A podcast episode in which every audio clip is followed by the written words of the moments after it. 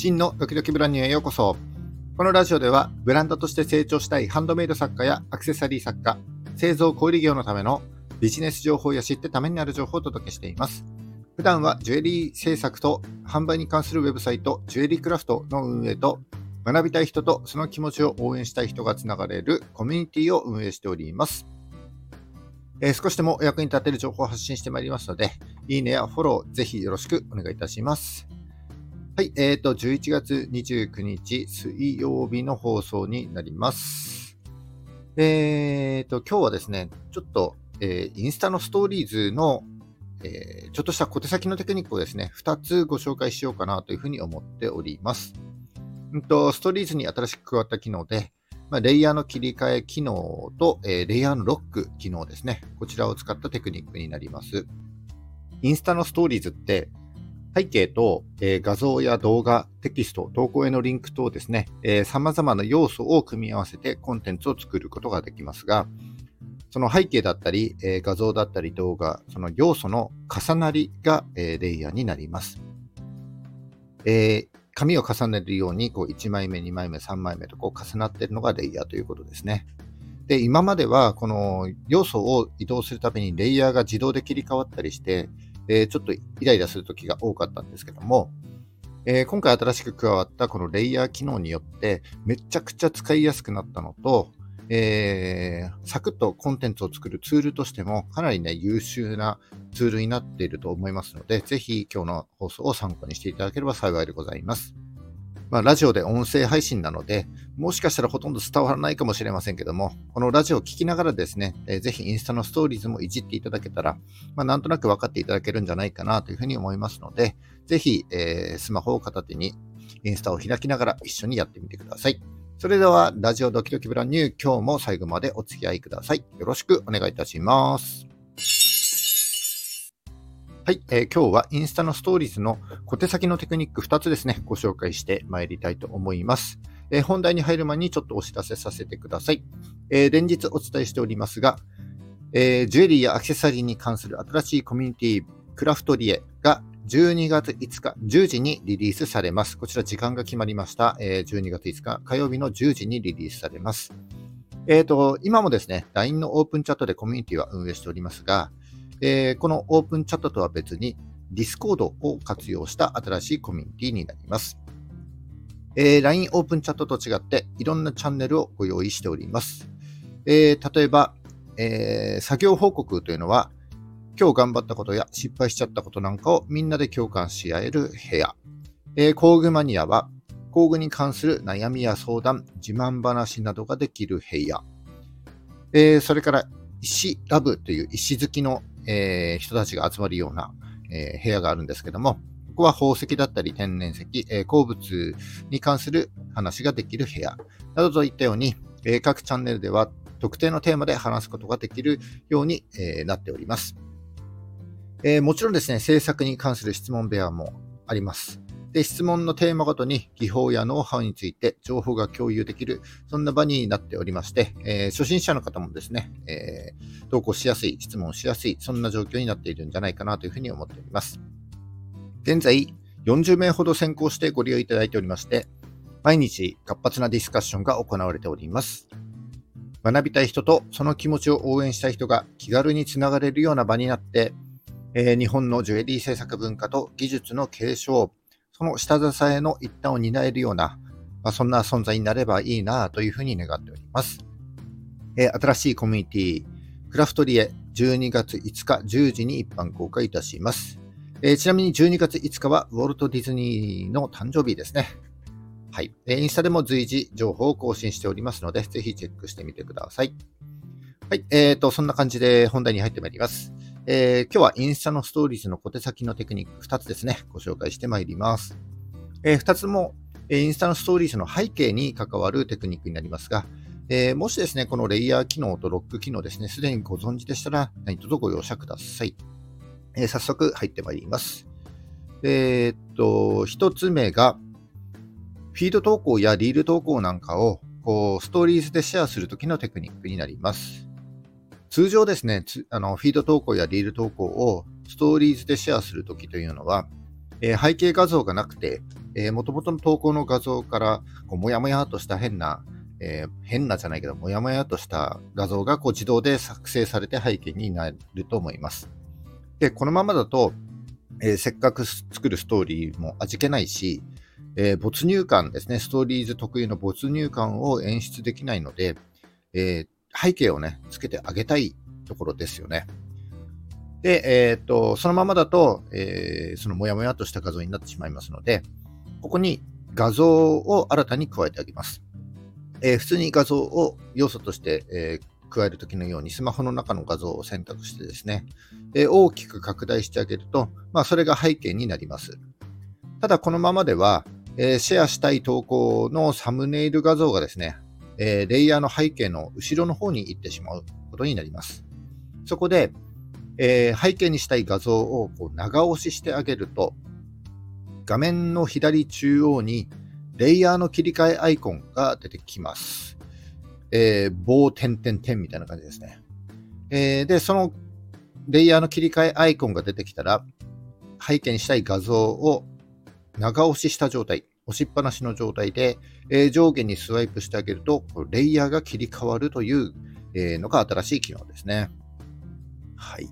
ただ、このままでは、その背景の上に新たな画像やテキストを加えると、えー、自動でレイヤーが切り替わってしまうので、この背景をロックしたいと思います。えー、やり方は、え、ロックしたい要素。今回の場合は、その背景ですね。その背景を長押ししてあげると、今度は画面右中央に鍵のマークが出てきますので、えー、画像を押しっぱなしの状態で、その鍵のマークに自分の指をこう重ねるように動かしてあげると、えー、鍵のマークが白くなって画面がロック、つまり動かなく、動かせなくなるというものになりますね。これで好きな画像を背景にして、かつ背景をロックした状態で、えー、フィードやリール投稿その他テキストがですね、えー、加えてシェアできるようになるというふうになります。ちなみにこのレイヤーですね、どのくらい重ねることができるのかなというふうに試したんですけど、えー、30枚以上はですね、普通に重ねられるようでした。もう30枚くらいで疲れてやめちゃったんですけども。はい。えー、これが1つ目の、えー、投稿をシェアする際にですね、好きな画像を背景にする方法というテクニックになります。え次が、ある要素を固定したまま、ストーリーズの背景だけを入れ替えて、もうストーリーを量産してしまおうという方法になります。えー、まず普通にストーリーを作っていきます。えー、インスタのホーム画面からストーリーズ作成に入っていって、で背景となる画像を選んで、そしてテキストや、えー、追加の画像なんかをね、こう配置していきます。で、完成したら、えー、ストーリー編集画面の右上の横点々点を押してですね、このストーリーズを保存してください。これが1枚目のストーリーになります。で次に、新しい画像を加えて、背景になるように画面いっぱいに広げたら、えー、その画像を長押ししてですね、レイヤーを一番後ろに持っていきます。でそうすると、えー、表のテキストや要素はそのままの状態で背景だけがこう切り替わるというような感じになると思います。で、これをですね、また保存してあげると、え2枚目のストーリーが出来上がりました。で、新しくこの加えた画像を一旦ゴミ箱に捨ててもいいし、そのままでもいいんですけども、またですね、新しい画像を加えて、先ほど同様に画面いっぱいに広げてあげて、で、レイヤーを一番後ろに持っていって、新しい背景にして保存してあげる。え、これを繰り返すとですね、同じテキスト、同じ要素を表に保った状態で背景だけが違うストーリーがこうどんどん量産できる。そんな風なテクニックになりますね。でですね、えー、っと、外部リンクなんかをこう貼って、そのリンクを保ったまま量産したいなんていう場合もあると思うんですけども、その場合はですね、一旦スマホに保存しておいたストーリーズ、量産したストーリーズを新しいストーリーとして作成していって、で、その時にえリンク URL をこうコピーした上でストーリーのリンクを作ります。そしたら、そのまま投稿しないで、えー、画面の左上の、えー、矢印戻るボタンをタップして、下書きを保存します。で、次に、また新しいストーリーを作成して、えー、先ほど量産したストーリーの画像を配置します。そこに新しいリンクを貼るんですけども、えー、この状態でリンク URL がこうクリップボードにコピーしてある状態になってますので、そのままリンクを貼り付けることができると。で、リンクを作成したらまた下書きを保存します。でこれを繰り返すことによって、えー、まあ、リンクを貼った、え、ストーリーがですね、どんどん量産できるというような感じになります。で、この方法はリンクだけじゃなくて、え、質問だったり、アンケート、リマインダーなど他の要素もですね、え同様に、えやることができますので、えそういったストーリーズがいくらでも量産できちゃうよというような、えテクニックになりますね。はい。え以上ですね、今日は、インスタのストーリーズに新しく加わったレイヤーの機能から、2つの小手先テクニックをご紹介させていただきました。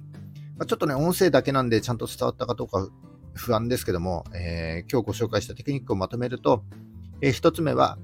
フィードやリールの投稿をシェアする際に好きな画像を背景にする方法。2つ目は、えー、要素を固定したままストーリーズの背景だけを入れ替えて量産する方法になります。はい。えっ、ー、と、このレイヤー機能ね、加わったことでかなり、えー、便利に使えるようになったんじゃないかなというふうに思いますね。で、このストーリーズ作成機能はですね、えー、ストーリー作るのはもちろんそうなんですけども、この作成機能がすごい便利なツールとして使えると思うんです。えー、まあ、どういうことかというと、簡単にですね、写真やテキストを合成して作れるので、例えば、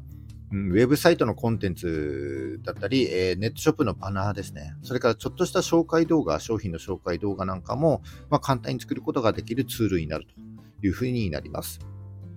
えー、ただ、スマホの画面のままだと、こう縦長の構図になってしまいますので、えー、これをですね、画面を横にした状態で、で各要素をこう横に回転してあげると、横長の構図で作ることができます。で画像の場合はそのまま作ったら保存してあげればいいし、えー、ちょっとした商品の紹介動画なんかを作りたいときは、え投稿したストーリーズからリールを作成してあげればいいということになります。なので、もしですね、商品の紹介動画として、えー、このストーリーを活用して作っていく場合は、えー、動画の構成を先に考えてストーリーズを作ってあげる。えー、そんな流れになりますね。